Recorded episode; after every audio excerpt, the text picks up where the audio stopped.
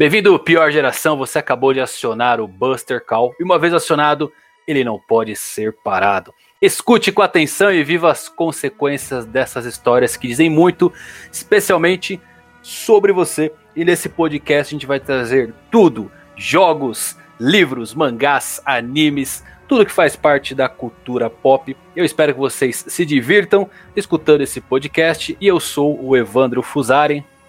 Fala galera, aqui é o Pedro Maia. O Buster Call. E hoje a gente trouxe uma pauta muito interessante aqui pra gente conversar, que é um jogo que eu acredito que marcou a vida de muita gente. Talvez, quem sabe, com um remake marque uma nova geração. Acho que nem, não tanto quanto esse clássico de 1997, mas a gente vai falar hoje de Final Fantasy VII, que é um jogo, diga-se de passagem, fantástico. E o remake é um dos mais aguardados do ano. É isso aí, galera. O, hoje a gente falando do Final Fantasy VII, né? Então, como o Evandro disse, um jogo que não precisa de muita introdução, introdução é, marcou como um dos maiores clássicos, mudou muito o cenário do RPG japonês e jogos em geral, e agora tem aí o hype do remake, né? Tão aguardado, tão pedido, chegando de novo. Você chegou, agora a gente já começando a falar, você chegou a jogar a demo já do remake, né, Evandro? Joguei, achei fantástico, maravilhoso. Eu, obviamente que eu sou um cara nostálgico e tava esperando sentir aquele feeling que eu senti em 97. Para quem não sabe, deixa eu dar uma, uma, pequena introdução, né, de Final Fantasy VII, que acho que muita gente talvez não jogou, né? Tem, deve vezes tem muita gente que nasceu em 97. É verdade. e tá ouvindo o podcast. Jogou, tenta jogar é, também, porque vale a pena só. os dois. A, a, versão original acabou de completar 23 anos, tá? Para quem não sabe, é um jogo eletrônico, um RPG, que foi desenvolvido e publicado na época pela então chamada Squaresoft, que depois se uniu com a Enix e aí formaram a Square Enix que você conhece hoje. Mas naquela época era só Squaresoft. E para que quem não sabe, jogão também. É, é o sétimo título, óbvio, da série principal chamada Final Fantasy, que foi lançado originalmente no PlayStation 1 em 97. A história bem resumida por cima segue a trajetória de Cloud, ou Cloud, né? Cloud Strife, um mercenário que se junta a uma organização ecoterrorista a fim de impedir que a mega corporação Shinra use a essência vital do planeta como fonte de energia. Nesses acontecimentos, acabam colocando Cloud e os seus aliados atrás de Sephiroth, um super-humano que deseja destruir o planeta. E olha só que legal, conforme seguindo a tendência aí de vários remakes, como foi com é, Shadow of the Colossus, Resident Evil, Final Fantasy VII, que é o jogo mais emblemático desta franquia, acaba de ganhar um remake também. Aí eu tava um pouco cético quanto. Óbvio que eu estava bem animado, mas um pouco cético, porque tem diversas coisas que fizeram me apaixonar por Final Fantasy VII. E a demo até que me agradou. Fala aí, Pedrão. É, o, como você estava dizendo sobre a história do jogo, né? O, é uma história muito boa que acho que é, é, até bom porque ela evoluiu muito bem com o tempo, né? Tem jogo que não envelhece de uma forma legal, mas a história do 7, ela continua sendo bem atual, né? É, acho que até mais atual hoje em dia, a gente vendo todas essas coisas aí de... do... Enfim, questão do, do dessa virada verde que a gente tá tendo no mundo, né? Fala um hum. pouquinho com isso daí. É verdade, a história, a história se atualiza legal, né? É, a história continua. Porque tem jogo que às vezes você vai ver de novo assim, mas já perdeu o timing, às vezes em questão de jogabilidade ou até da história, né? Mas esse eu acho que vai ter de tudo para continuar se mantendo bem atual. E entrando aí no que a gente falou da demo, né? Cara, gostei da demo. O não esperava uma coisa tão positiva porque eu gosto bastante do, do, do sistema de RPG em turno, né? Ele parece que pegou um pouco do, do sistema de combate do 15 e mudou algumas coisinhas que eu acho que foram mudanças positivas. Gostei principalmente da dificuldade da demo. Não parece que vai ser um jogo para você só assistir e apertar um, dois botões para terminar. O até falei o, o boss é muito difícil, né? Eu também o boss é difícil, com você. E eu fiquei é. só pensando como que vai ser para lutar com as weapons nesse remake.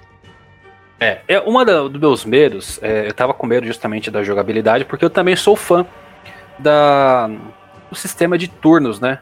E o que eu fico um pouco triste com essa atualização dos jogos, a caminhada, o avanço que a gente tem nos RPGs, é que eles acabaram colocando que o sistema por turnos é um sistema antigo, um sistema passado que já não serve mais para os jogos atuais, o que é uma pena. E eu queria que eles mantivessem um bom exemplo de um jogo por turnos que é excelente, para mim é um dos favoritos, a gente estava até conversando sobre isso, é Nino Kuni. O primeiro. Cara, aquele jogo é perfeito. É, Kuni, perfeito, é um o jogo é lindo. É, você pode é, é, usar o, o, sistema por turnos de uma forma bem aprimorada. O que eu fico um pouco triste aqui no Final Fantasy VII, que ó, eu gostei da demo, vou ser sincero para você, eu gostei, achei a dificuldade acima do esperado. É, é que a jogabilidade, mesmo não sendo a que eu gosto, me surpreendeu. E eu gostei, justamente por ter esse ponto de Final Fantasy XV que tem uma jogabilidade boa. Eles conseguiram inovar em Final Fantasy XV com essa jogabilidade, com esse sistema de batalha.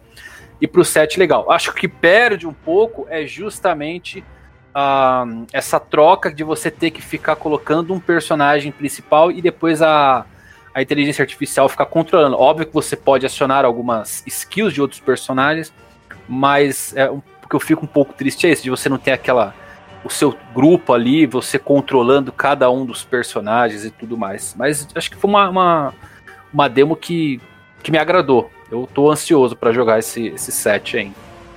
É, eu acho que teve mais ponto positivo do que negativo, assim, na demo, né? É, em algumas horas ali, principalmente luta contra o boss, eu senti falta de poder tomar algumas decisões com um pouco mais de calma. Tipo, de trocar de um personagem pro outro, mas acho que é essa a ideia que eles quiseram passar pra gente mesmo, de ser um sistema mais rápido e você ter que tomar decisões rápidas, né? Ou você tava falando aí do Ninokuni, também concordo, um dos meus jogos favoritos. E queria aproveitar para falar também de um outro jogo da Square que é um dos maiores deles, que até hoje ele se mantém bem com a jogabilidade clássica e deu muito certo, que foi o, Dragon Quest XI, que saiu primeiro para o PlayStation 4, agora saiu para o Switch. Inclusive no Switch tem como você jogar meio que o modo clássico, assim, você joga até em 2D e tal, é bem legal. E eu acho que é uma prova assim que dá para tentar fazer ainda alguns jogos de uns, alguns RPGs japoneses de turno. Só que, cara, o jogo quando é bom, ele vai ser bom independente disso daí. E eu espero que o Final Fantasy VII Remake seja bom independente do combate dele. É, o, o, legal do Final Fantasy VII, algumas pessoas acham que o Final Fantasy VII ele é superestimado. O que é um grande erro pensar dessa forma. É um, é um jogo que, óbvio, envelheceu como sendo um dos grandes clássicos de RPG, que alçou a, a, franquia de Final Fantasy da Square Enix como a, a, uma das maiores de todo o gênero.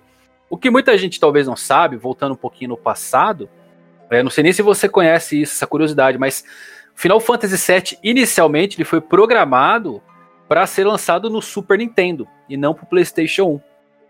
E a história original é, eu... do Final Fantasy VII que eles não utilizaram, eles fizeram uma nova, mas essa história original do set, ela foi utilizada para fazer a franquia de Parasite Eve, que é um jogo muito bom também, que não sei porque não fizeram remake ainda. É interessante, né? Porque a história. Esse remake aí do Parasite Eve acaba entrando na fila dos remakes aguardados. Né? Então, a, a história de Parasite Eve, é, eles reutilizaram a história do Final Fantasy VII, que é uma a história, ela se passaria numa cidade parecida com Nova York, e o personagem principal, em vez de ser o, o Claude, seria um investigador. É que interessante. Aí eles deixaram essa ideia de lado mas não foi totalmente jogada no lixo. E essa trama acabou sendo reutilizada aí na para contar a história da detetive Aya Bria, né, como protagonista. Então, é uma coisa muito legal. E o Final Fantasy VII, é, quando eu digo que não é para ser superestimado, é porque é o seguinte: Final Fantasy VII eu lembro muito bem quando eu conheci o jogo. Eu fui com meu pai na. Era um garoto, eu fui lá na 25 de março, né? Na Galeria Pagé, que é um. pra quem não é, pra quem não sabe, é como se fosse um Paraguai vertical. É um prédio com diversas lojas, é. E naquela época a gente não tinha muito dinheiro, os, os, CDs não eram caros em si. Vamos colocar que custava, sei lá, 10 reais um jogo de PlayStation naquela época, mas é caro, né? Naquela época, se você for colocar hoje, aí seria mais ou menos o preço de um jogo atual. E eu fui com ele lá e eu fui para comprar, obviamente, um jogo pro meu PlayStation que eu tinha ganhado, né? Era financiado na época o PlayStation, muita gente não oh, sabe disso. Só Cara, perguntando rapidinho, como que você conhecia? Você já conhecia a série? Eu ou... conhecia. Então, eu vou chegar nesse ponto. É, pra você ter ideia, meu pai comprou para mim meu PlayStation financiado. Financiado. Ele deu 12 folhas de cheque para comprar um PlayStation. E naquela época, o PlayStation 1, ele, ele vinha com um CD demo. Aquele CD preto, né? Que embaixo Isso, era pretão que tinha vários isso, jogos, né? Isso. No caso, o meu não tinha vários, o meu só tinha Crash. Era só a demo de Crash. Então eu acabei comprando o jogo, mas meu pai não tinha dinheiro para comprar. É, acabou comprar o videogame, mas não tinha dinheiro para comprar o jogo. Aí falou: uhum. não, vamos lá na, nessa galeria Pajé, porque era coisas do Paraguai, mais barata, vou comprar para você um jogo. Fomos lá e eu comecei a olhar os jogos, não conhecia nenhum na época, nenhum jogo que me atraía, a não ser o próprio Crash que eu conhecia. A gente comprou o videogame mais porque, assim, gráficos 3D e tudo mais. Né? Aí quando eu é, achei é, aquela capinha. Do PlayStation é, era forte já. Era forte. Aí quando eu achei aquela capinha grossa, né? Eu abri e falei, caramba, três CDs, achei que era três jogos diferentes. Então, a minha, é, a minha história com o Final Fantasy VII é muito curiosa, porque eu, eu não entrei conhecendo o jogo. Eu fui um dos primeiros a, a comprar ali quando não tinha tanta coisa saindo sobre o jogo, mas eu comprei porque eu achei que eu teria três jogos para mim jogar. Qual uhum. foi minha surpresa? Eu falei, ah, vou começar aqui pelo 2. Eu coloquei o CD2 do PlayStation, não funcionou. Eu falei, caramba, não tô entendendo o que, que é isso. Não, é, eu comprava pela capa. Eu olhava a capa, olhava eu atrás, também. as fotos pequenas, eu falava, pô, parece legal. Aí, olha que, mara... olha que maravilha isso. Eu comecei a jogar Final Fantasy aí, sozinho, pô, não sabia inglês. Inclusive, Final Fantasy VII foi um dos, dos jogos que me influenciou a começar a pesquisar o inglês, porque eu, eu jogava o jogo com um dicionário de inglês do lado. Então, eu não sabia para onde tinha que ir. O detonado ainda não tinha saído. Óbvio que também já vamos chegar na parte dos detonados, né? Mas com um dicionário de inglês, eu consegui chegar até a parte. Eu lembro muito bem que você tem que subir ali, colocar as baterias, que você tem que subir o muro depois que você passa o market, que você olha lá a torre da Shinra, passei por todo o market e tal. Eu cheguei lá, eu devia estar jogando, sei lá, umas 5 horas direto, direto. Eu falei, tá, e agora, né? Como é que eu faço para desligar o jogo? Eu não tinha memory card. Nossa, Depois eu fui descobrir que tinha o tal do memory card que servia para salvar os jogos. Ou seja, eu tinha um jogo imenso e não tinha memory card. Volta meu pai comigo lá pra gente comprar o memory card. Aí finalmente eu consegui me embrenhar na história de Final Fantasy VII. Fantástico. Rapaz, você teve um, grande problema, hein? O... Mas isso daí que você lembrou do memory card, eu também. No início eu não tinha o, não tinha o meu.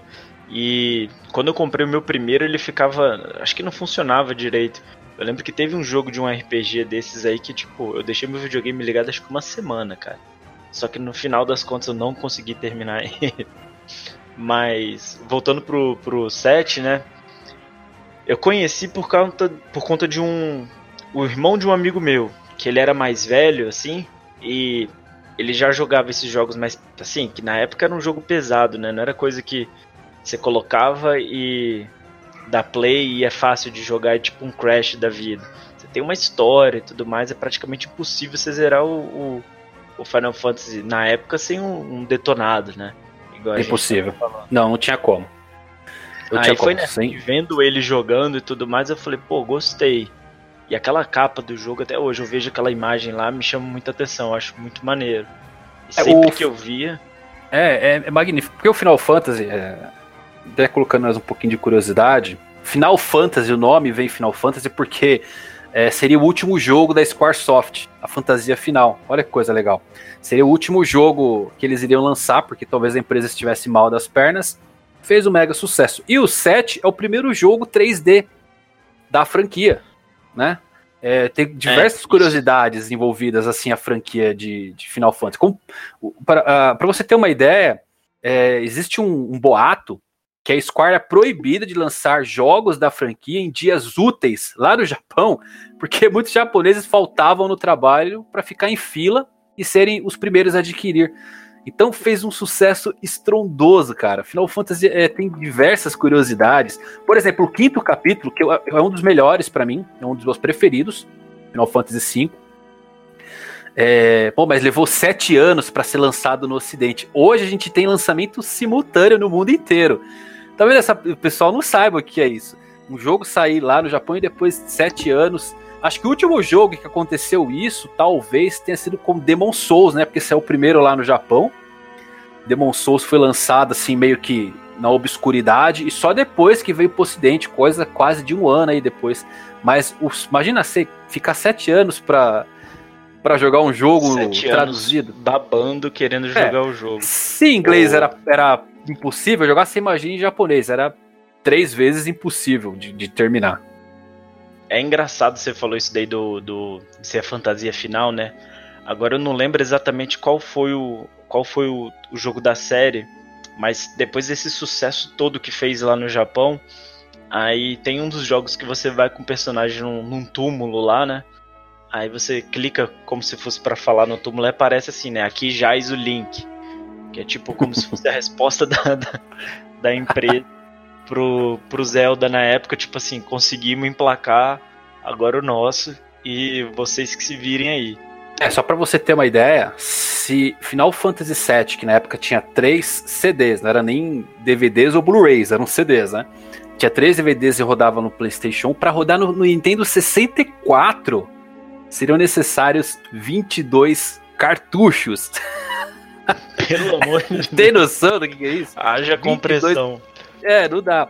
E Final Fantasy VII é, é um dos jogos que trouxe muita coisa, porque tem easter eggs, tem aqueles os soldadinhos de chumbo que você podia colecionar. Dá pra você É. comprar uma casa lá em Costa del Sol, né? Uma casa na praia. Então tinha muita coisa pra você fazer fora a, a série principal. Tinha as corridas de chocobos, você criar os chocobos, né? Que difícil que era fazer o chocobo dourado, aquilo era- demais. Não, Ah, Gold Saucer, dourado sem Não, você não ter um tutorial é impossível, cara. Eu Impossível. joguei agora no final do ano passado. É. Aí eu Gold tentando Saucer. lembrar e tudo mais. Eu Gold devo ter Saucer perdido, também. sei lá, umas 20 horas só em Gold Saucer fazendo aqueles É. minigame, o do snowboard que eu adorava. É, tem muita coisa pra fazer. Eu lembro que eu fechei o Final Fantasy VII. É, primeiro vamos falar do detonado, né? A gente tava falando que era impossível fechar sem detonado. E tinha uma revista que eu, eu tenho até hoje essa revista, eu guardo ela há 23 anos. Eu tirei as folhas e coloquei numa pasta, assim, com plástico, coisa mais linda. Chamava Gamers Book. E ela, nossa, essa revista ela é perfeita, assim, ela é um detonado que você não encontra mais hoje. Os caras destrincharam tudo, tudo que era possível, todas as matérias, tudo, tudo, tudo. Eu tenho até hoje. E com essa revista eu consegui fazer tudo, pegar os soldadinhos e tal. E seguindo esses passos, matando todos as weapons, que são, pra quem não sabe, dentro do Final Fantasy VII tem três boss secretos, que são as weapons, que como se fossem armas do próprio planeta é, que ela invoca, como se fossem mechas, é uma coisa fantástica. Então tem Emerald, a Rubi e a Safire, né? Sendo o Rubi, é, o é o mais poderoso de todos, o vermelho. E Lá no É- deserto, bicho, é, é, impossível. é absurdo, é absurdo. São boss assim que é, eu acho que o único chefe de Final Fantasy depois que eu joguei, não sei se você chegou a pegar, foi no Final Fantasy X que tinha as Eidolons negras, né, as invocações negras, que era absurdo também matar, quase impossível. Mas no 7, sem seguir esse Esses daí passo a passo, é difíceis impossível. Demais, cara. Você tem que É. fazer. é, tem que fazer combo disso, daquilo. Você tem que tá com um grind absurdo. E falando em todas essas coisas, né? Tanto do, do, do detonado, desses segredos, é uma coisa que me deixa curioso pro remake também. Se eles vão ter esse, esse, esse monte de coisa que a gente podia fazer assim no, no, no Então. jogo. Porque hoje em dia a gente vê mais uma tendência dos jogos serem bem mais lineares, né? Aquela coisa de você jogou, é, tem um minimap ali, bem falando mais ou menos até onde você pode ir. Não tem essa coisa toda de, de tanto segredo, tanta coisa que você pode conseguir. E eu acho que assim, isso deu um ponto muito crucial pro Final Fantasy VII, porque era um um dos jogos que trouxe isso daí de um, de um jeito muito diferente, né? Igual os jogos do Zelda e tudo mais, que sempre tem os da Nintendo, mas o Final Fantasy VII, sem isso daí, eu acho que perde um pouquinho do charme dele. Eu espero que eles mantenham. É, eu tava dando uma, uma olhada, é, um dos grandes diferenciais. Final Fantasy VII, ele tem uma gama de personagens extremamente carismáticos, você gosta de todos, desde o do Rufus, é, a parte da, da galera ali, da, é toda a trupe do, do Claude, o Vincent, a Yuffie, todos têm histórias. Até os menores ali você já começa né, com os clássicos, o, o- a Jessie, o Ed e o Biggs, que são o Ed Biggs que aparece em acho que quase todos os jogos da série. É, o Reno, o Rude, o Rufus, é, que é o presidente. Então, assim, todos os originais do jogo são muito maneiros mesmo. O Sephiroth mesmo, eu acho que é um, um, dos vilões mais emblemáticos que, mesmo quem não talvez não jogue, nunca jogou Final Fantasy VII, sabe quem é o Sephiroth. É tanto que rendeu, cara, o que rendeu de mídia esse, esse jogo, cara, virou filme, virou. Aí tem, sei lá quantos spin-offs. Aí tem remake, tem isso, tem aquilo, e ainda é um dos mais populares e um dos mais amados barra odiados pelo pessoal, né?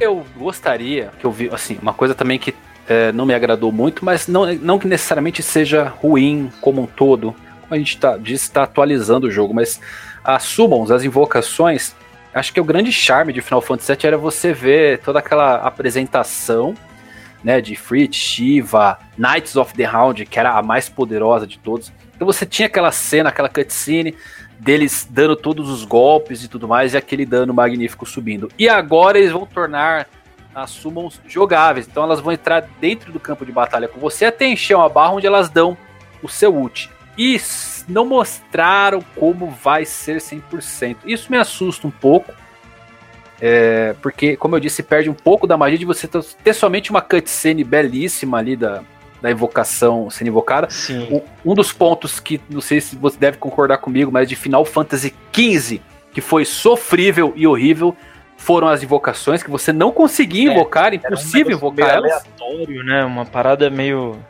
Isso. Na hora que você ia ver, tava acontecendo e. Assim, eu até gostei da parte assim, eles, eles deram uma proporção épica pros sumos e tal. Só que, porra, era uma coisa que acontecia sem, sem controle nenhum do jogador. Então, não ficava. Eu, pelo menos, eu não gostei, não, dessa parte de como funcionava a invocação. Também é uma das minhas preocupações pro set. Mas eu acho que, pelo menos comparando com o combate, se eles continuarem nessa daí de, de ver que o 15 foi meio ruim em algumas coisas e vão consertar, o 7 é um jogo que eles não podem errar nada, sabe? Eu acho é que eles vão tentar fazer com o máximo de, de carinho possível para os fãs. Sim. É, o Final Fantasy VII, ele, ele é interessante que ele foi responsável por mudanças em geral na franquia Final Fantasy. Eles começaram a investir menos em contos com elementos fantásticos. Então, quem jogar do Final Fantasy 1 ao 6 vai achar um tipo de jogo e quem jogar do 7 em diante vai notar que o, o Claude, eles deram uma, eles começaram a mudar o foco da história que passou a ser, por exemplo, em cidades modernas, todas, com exceção talvez do Final Fantasy IX, que buscou fazer ali uma homenagem aos seis primeiros games, né, da Square Enix. Mas o 7 ele ditou um formato, que é aquele formato mais como é que a gente pode colocar um formato mais cyberpunk, mais tecnológico, cidades modernas? É, ele traz um pouco de elemento de cyberpunk, ele ele muda Isso. mesmo, né, cara? É um jogo que vem para mudar a série e dar uma cara nova, assim, apesar de repetindo, né? Tem gente que não, não gosta tanto do set, tem gente que torce um pouco o nariz, mas não dá pra ignorar a proporção do jogo, o tamanho que ele é, a importância não dele. Dá.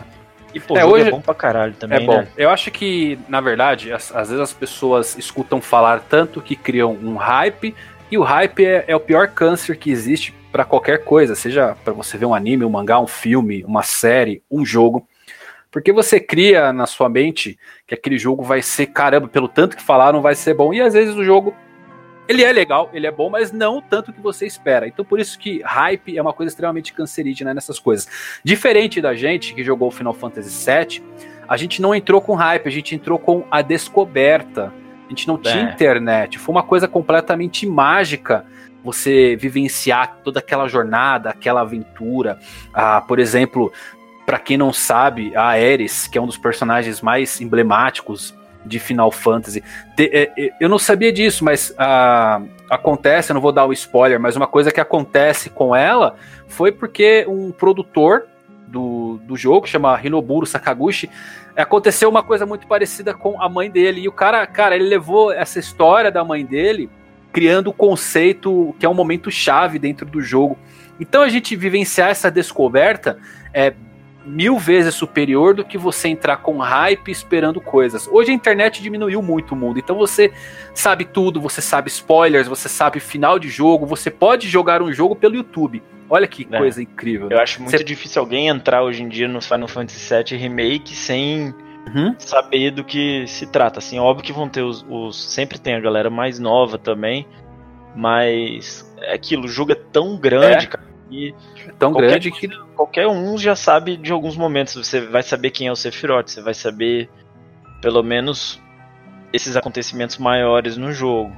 Mas, pô, eu tô ansioso pra caramba pra ver como é que vai tô ser. Tô também. É porque a gente fala que um, um, uma coisa que a gente pode falar eu gosto muito de fazer um comparativo, apesar de não terem nada a ver com a temática, mas o próprio Demon Souls, né, que é o, o pai aí da família Souls, Bloodborne, Sekiro, ele é, foi um jogo lançado. É, a gente podia colocar que foi, era um jogo da classe B, né, nem classe A, nem, nem Triple A. Sim.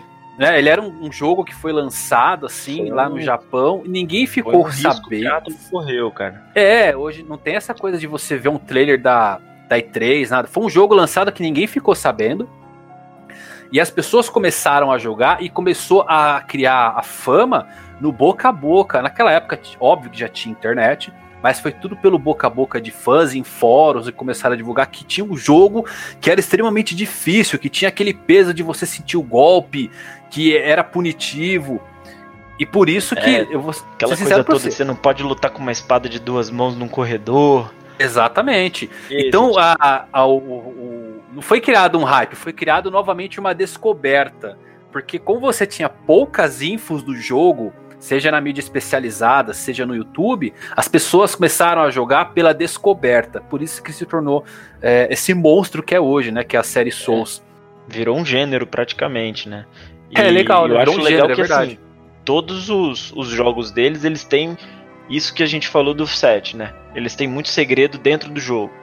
Você, pô, você vai zerar quem joga Souls mesmo, o cara zera 20 vezes o jogo, você ah, nesse final aqui, nessa run eu vou matar tal boss, nessa eu não vou matar tal, nessa eu vou fazer tal item.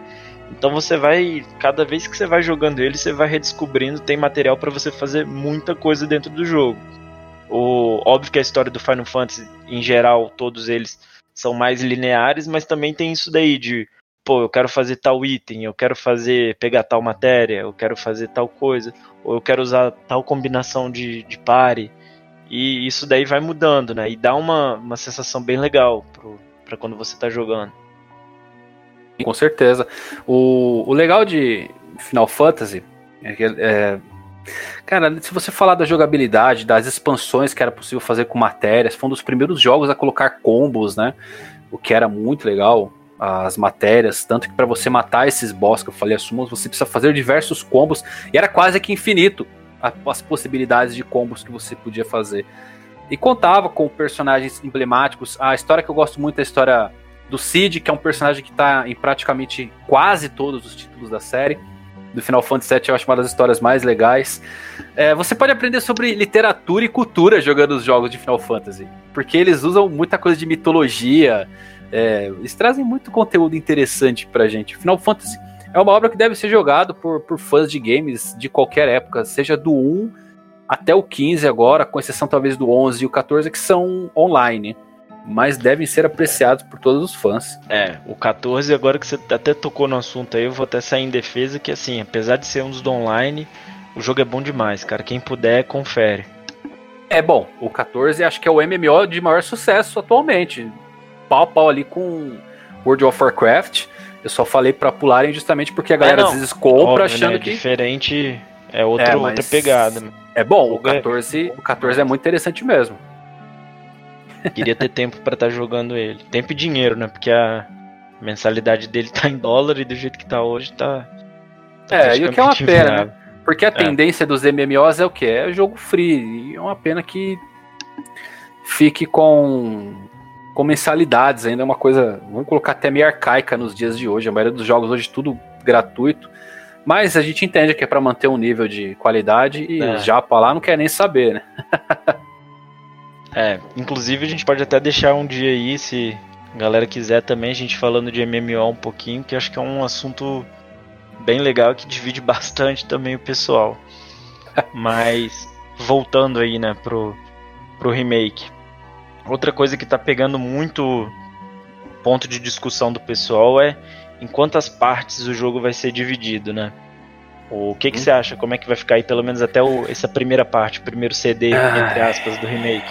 Para ser sincero, eu tô um pouco com medo. É, se esse primeiro remake estão dizendo que vai abordar somente Midgard, que é uma parte curta, pequena dentro do jogo principal. E eu fico com medo porque depois a gente tem muita coisa. Que eu falei, para mim fazer tudo no Final Fantasy, é, no primeiro clássico, eu levei 92 horas. E se você for parar para pensar, 92 horas tem muito jogo atual que você não chega nisso de jogabilidade para fazer tudo, é impossível. E eu tô um pouco com medo. E eu, eu tava pensando aqui, eu comecei a matutar um pouco depois de tudo que tem para fazer, se eles realmente manterem se fiéis à história e tudo, eu acho que vou fazer em quatro jogos. O que é um pouco triste, porque se for realmente, mesmo que seja em três, mas se for em quatro jogos, a gente tá falando aí de mil reais para conseguir jogar o remake. É um, acho que um pouco absurdo, né? É, eu espero que sejam três, né? Mas vamos ver qual vai ser a, a como que a Square vai abordar o jogo. O, eu confesso que assim, eu achei até que na demo acontece bastante coisa, porque para quem não jogou é praticamente a missão inicial do jogo, né? É a abertura do, do jogo original. E eu achei que a demo é até relati relativamente curta. Mas, pelo que a Square falou, eles falaram que eles vão fazer só Midgar mesmo que no jogo antigo é curto, mas eles vão dar uma densidade muito maior para essa parte da história. Então você vai poder explorar melhor a cidade, você vai ter aquele, aquela sensação de que é uma cidade grande mesmo e você conseguir fazer um pouco mais parte desse universo, que é uma, uma coisa legal. Mas se eles fizerem isso daí com tudo do jogo, não, não tem como acabar essa fantasia, não. Cara, agora uma coisa que me deixou muito preocupado, que você inclusive comentou comigo, e que eu não concordo de forma alguma, é o Nanak, o Red 13, que não vai ser um personagem jogável no remake, cara. Co como é possível isso? Como é que eles vão tirar um dos, dos personagens mais fortes? Porque depois do é. do Barrett, do Barret, vou falar, vou falar como falar na época, depois do Barret, o Red 13 era o personagem mais forte ali de dano físico e tudo. E eu não tô entendendo por que de tirarem ele de ser um personagem jogável. O que, que eles vão fazer então? Eu tinha lido em algum lugar, eu não tenho certeza se é só nessa parte do remake ou se vão ser nos três. Mas eu acho que assim, ah, tá. Pode ser nessa parte vai... do remake. É, Entendi. eu acho que nessa parte do remake vai até aquela parte que a gente encontra ele. Eu acho. Ah, perfeito. Se for nesse, nesse Mas... mod, tudo bem. Nos próximos jogos vão tornar esse personagem jogável, não tem qualquer lógica. Eu acho uma Mas... sacanagem se eles tirarem qualquer um deles, cara. Não, Mesmo assim, não faz convenhamos que por ser a primeira parte, ou você já podia jogar com o Nanak logo no começo, ele, quando você liberta ele do, do laboratório. Não tem porquê. E Sim. se eles colocam um personagem para não ser jogável, isso geralmente quer dizer o quê? Para mim é preguiça de fazer programação de tornar o personagem jogável. Não tem é, qualquer lógica. Tem essa parte aí, né? É, eles querem o quê? Quer guardar um segredo pro próximo eles jogo? Eu não, isso. não vejo qualquer lógica de não colocá-lo é, como personagem jogável. Eu não achei nenhuma nota oficial deles explicando por que isso. Mas eu tenho curiosidade de saber o porquê desse fato aí.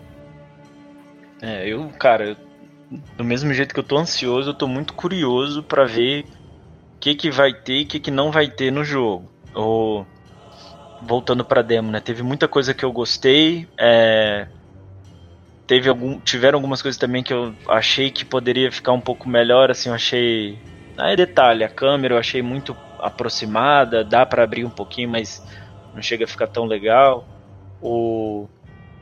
Eu achei que muita coisa, principalmente quando você tá fugindo lá, né, depois de ligar a bomba, ficou muito linear e muito rápido, assim, no... eu, eu gostava que no outro jogo tinha uma sensação que você ficava meio perdido no... na, na, na usina, de você, caramba, tem que ir embora, mas tem o um item ali, tem isso, tem aquilo. As coisas eram um pouco mais opcionais, né? Nesse você sente que você tá um pouquinho em trilhos, né? Sim, exatamente. Mas vamos ver como é que eles vão fazer com o resto. É, o que, dá, o que a gente tem que falar é o seguinte: vai agradar os velhos fãs? Vai agradar. Vai trazer a magia? do Final Fantasy VII de 97? Não vai, é impossível. É impossível. Eu acho que para você encontrar essa magia, você tem que encontrar em outros jogos.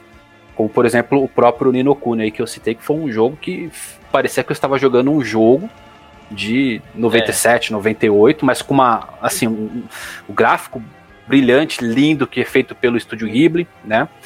E então acho que para você achar essa essa magia que você sentiu no passado somente procurando em outros jogos uh, atuais, que é o qual o pessoal tenta manter aquele, aquele ar mais retrô. Agora, no Final Fantasy VII você não vai achar.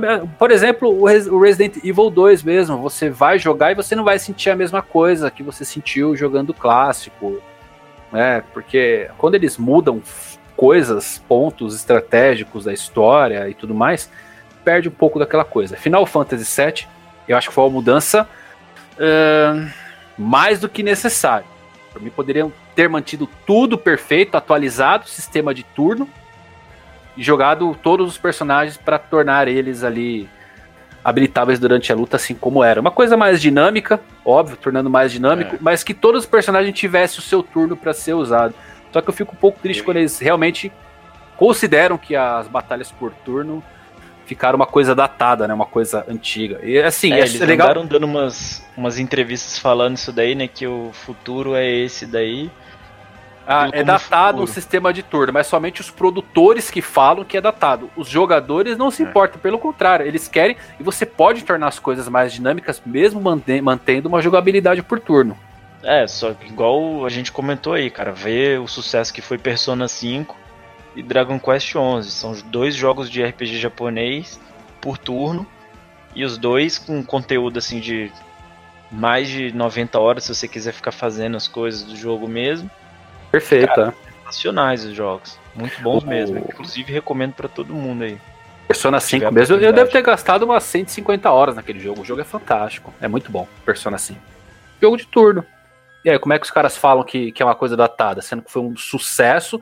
Eu acho que foi o jogo, o, o Persona de maior sucesso dentro da franquia. Porque eles fizeram uma história tão interessante. A, a, trilha sonora daquele jogo é muito boa. Eu adoro a trilha sonora. Ah, a trilha sonora é praticamente um personagem, né? É um personagem. Então, o que, que eles fizeram? Eles fizeram um jogo que você pega pra olhar e fala, pô, é por turno tal. Mas eles fizeram. Eles abriram tanto leque de possibilidade. Persona 5 é uma uma coisa para ser estudada. O, o jogo, acho que é o jogo mais estiloso de todos, né? Tipo, você vai fazer, você vai usar uma poção no jogo, parece que tá fazendo uma, uma coisa muito irada. o jogo é, é outro nível, assim, de, de, de, os menus, tudo do jogo é muito bem acabado, muito bem feito, muito legal. É, mas a gente também tá, tá, só falando da jogabilidade, mas tem que elogiar porque os gráficos estão bonitos, né? Eu acho que a magia do Final Fantasy VII também era as cenas em CGI que tinha naquela época, que eram coisas lindas. E aqui é praticamente o jogo inteiro, né? Parece que você tá rodando um CGI ali perfeito. Tanto que a transição para as conversas é quase. Quase a mesma coisa que você tá vendo quando você tá jogando, você tá vendo quando tá para pra ter aquela conversa, aquele diálogo. O melhor de tudo tem legenda agora, em português já, Em né? português.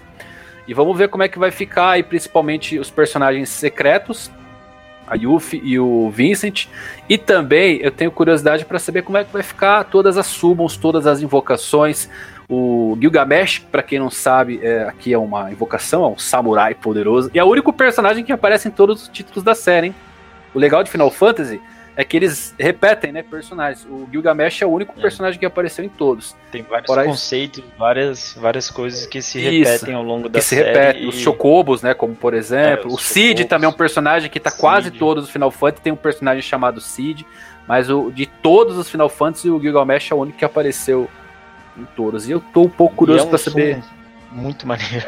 é, muito legal. Muito legal quero ver como é que vai ficar. E, e, agora, realmente, nesse ponto aí, não sei se consegue encaixar tudo em menos de quatro jogos, né? Porque se eles estão gastando é. tanto tempo em Midgar, como é que vai ser Gold Saucer? Vai ser, o problema vai ser você fazer aquela liberdade que você tinha de, de transição, né, cara? De. Ah, eu quero ir para tal lugar, eu quero ir para tal lugar. Aí você vai Esse fazer. Esse é um problema. Isso é um problema. Vai limitar é. Não sei como é que vai ficar, né? Final Fantasy XV. Final parte é... do jogo você só vai poder ir pra um outro lugar então, e fica ruim. Final Fantasy XV teve um problema muito sério. Final Fantasy XV é um jogo que eu adorei. O final achei um dos melhores. É, um final magnífico. Só que teve um problema muito sério, que foi a limitação do jogo. Se aquele jogo tivesse sido feito talvez em quatro Blu-rays, eu acho que ele seria o mais perfeito de Final Fantasy XV. Como eles limitaram o tamanho do jogo para um jogo só, o que aconteceu? Então as, as summons tiveram que ser reduzidas de forma aleatória, não podia ser invocado quando quisesse. A parte principal é quando você podia voar, você não podia voar na verdade, né? Você batia em paredes que não existiam, é, eles limitavam o mapa. Como vai ficar com a Highwind agora em Final Fantasy VII? A gente vai poder andar o mapa mundi inteiro ou a gente vai ter que pois clicar é. no ponto e deixar a forma automática? Porque isso para mim é Eu uma coisa que estraga. É difícil ficar tudo aberto. Eu acho muito é uma... difícil. Final o... Fantasy XV, você fica andando de carro chato, problema, cara. É. Teve aquele problema de, de, desenvolvimento dele, que ele, na verdade, começou como Versus 13. É, tinha o, se não me engano, inicialmente o Tetsuya Nomura que ia dirigir ele. Aí o Nomura, cara, o cara se envolve com coisa demais. Ele tava com o 13, o Versus 13. Tem o Kingdom Hearts também, que ele foi outro que ele demorou muito para lançar. E agora foi o diretor e tá sendo do remake, né? Os jogos levam um pouco já a cara dele, que muda, ele gosta desse sistema de, de, de combate action, tanto que ele traz um pouco também do Kingdom Hearts pra cá. Mas o 15 falhou nessa parte aí porque o 15 não, não tinha uma cara bem definida, ele foi mudando ao longo do tempo. Tanto que conseguiram fazer uma coisa legal, mesmo né? depois. É. Aí eu acho que assim, no final foi aquela coisa assim, acho que o que dá para fazer é isso aqui. Que é uma pena porque o que você disse, o jogo é um. A história dele é muito boa, um dos melhores finais de, de jogos, assim, para mim, de todos. E eu espero, de novo, que no, no 7 agora eles não se deem o luxo de errar em nada, porque é o jogo pra Square também voltar né, a conquistar de novo a confiança dos fãs, que o pessoal tá meio cético aí, né? Então, se a gente, se a gente tá falando aqui, se eu conseguir fazer em Final Fantasy VII tudo, eu tenho isso na memória, porque óbvio que eu guardo meu memory card até hoje. Eu tenho aquele memory card guardado, mesmo nem tendo PlayStation mais. Mas foram 92 horas para mim fazer uh, todos os soldados de chumbo e matar todas as weapons, né? Que, que vamos colocar que é o principal e óbvio. Para matar as weapons você precisa fazer chocobo dourado e tudo mais. Então matando as três weapons, soldadinho de chumbo, chocobo dourado, tudo foram 92 horas. Vamos colocar 100 horas de jogo. Se com Midgar, que vai ser um jogo único, eles estão pretendendo fazer um jogo de quantas horas? Talvez 20 horas? 15 horas? Eu acho que essa parte 1 aí deve ter umas 20 a 30 no máximo, assim. Esse é o um problema. Quantas horas positivo. a gente vai ter de história total no jogo? Porque é. se para mim fazer tudo no principal eram 92 horas, é, eles vão tirar coisas, eles vão acabar tirando. Vão colocar, óbvio, os colecionáveis e tudo mas eles vão acabar tirando coisa do jogo. Eu tenho certeza que eles vão capar algumas coisas que não deveriam ser capadas, e isso me assusta um pouco. Um ponto positivo do Nomura dirigindo o jogo é que o cara adora final secreto, adora boss secreto. Quem jogou Kingdom Hearts aí, você sempre tem um Sephiroth escondido para poder matar. Você sempre tem algum final secreto para poder fazer. Inclusive ele colocou isso daí já até na demo, né? Que tem um, aquela parte lá de você escolher o, o tempo da bomba, né? Se você coloca 30 minutos ou 20 minutos, dependendo. Dependendo não, se você colocar 20 minutos, ele tem uma ceninha diferente. Hum? Então, pelo menos isso daí o Nomura ele geralmente entrega. Mas a tendência é que tenha coisa que fique de fora mesmo. E eles já andaram dando umas, umas entrevistas falando, né, que é um remake, é, tá sendo repaginado, é uma reimaginação.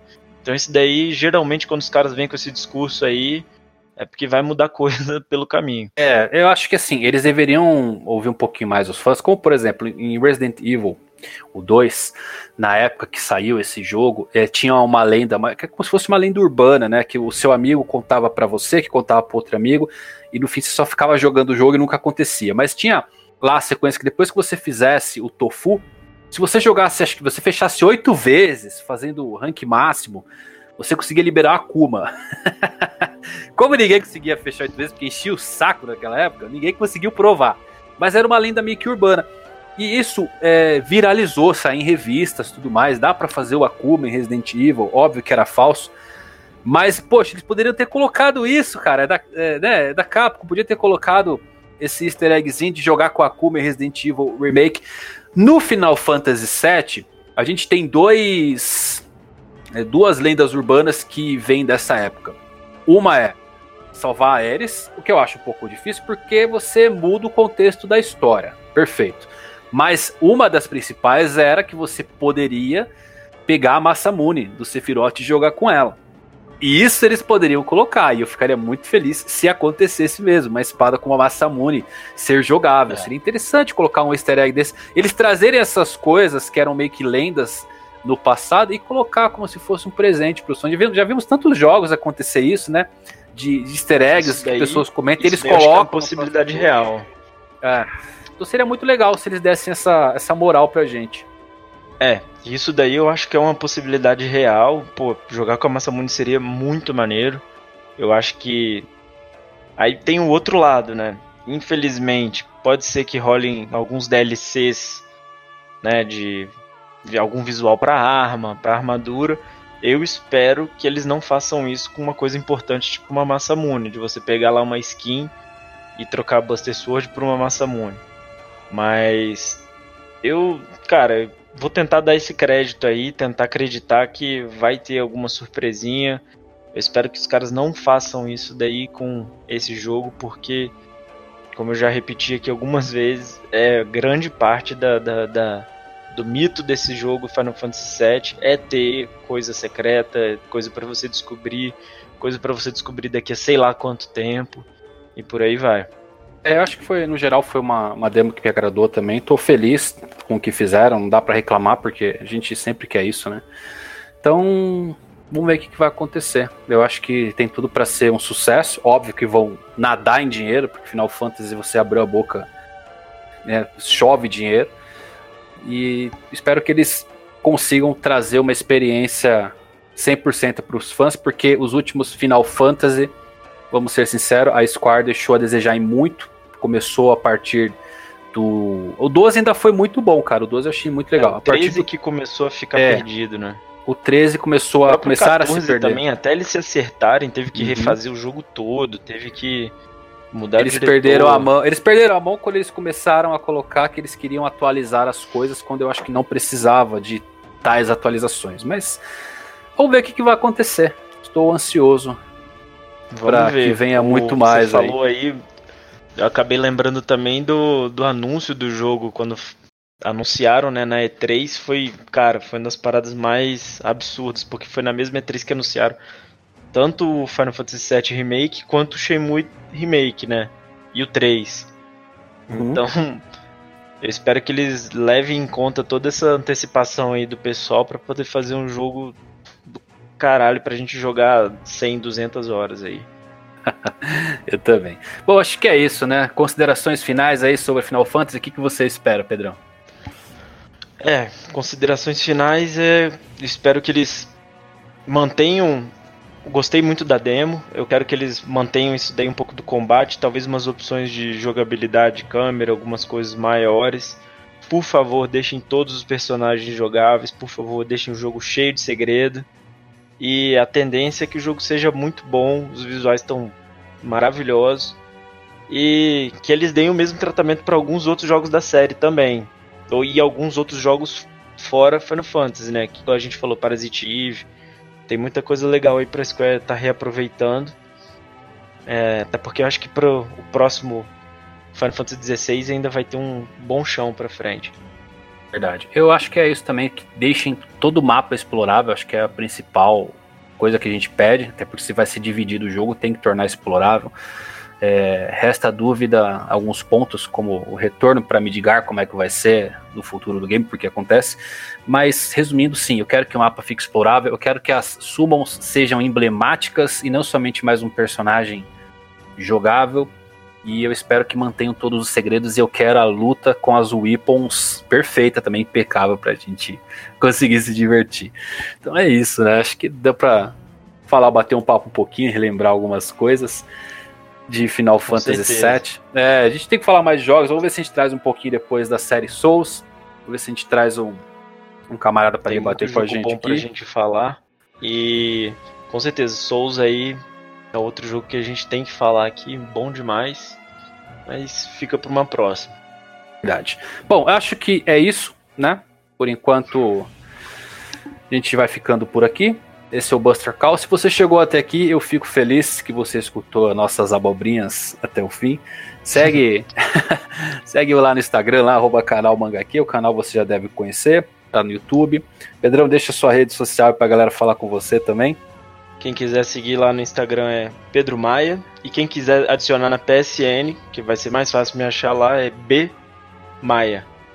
Verdade. E me adicione também na PSN, é V Shogun BR. Pode me adicionar lá pra gente jogar também. Galera, é isso. Muito obrigado por terem nos escutado. Fiquem ligados que essa semana deve ter um outro é, episódio do Buster Call, mas por enquanto é isso. Até mais e fui.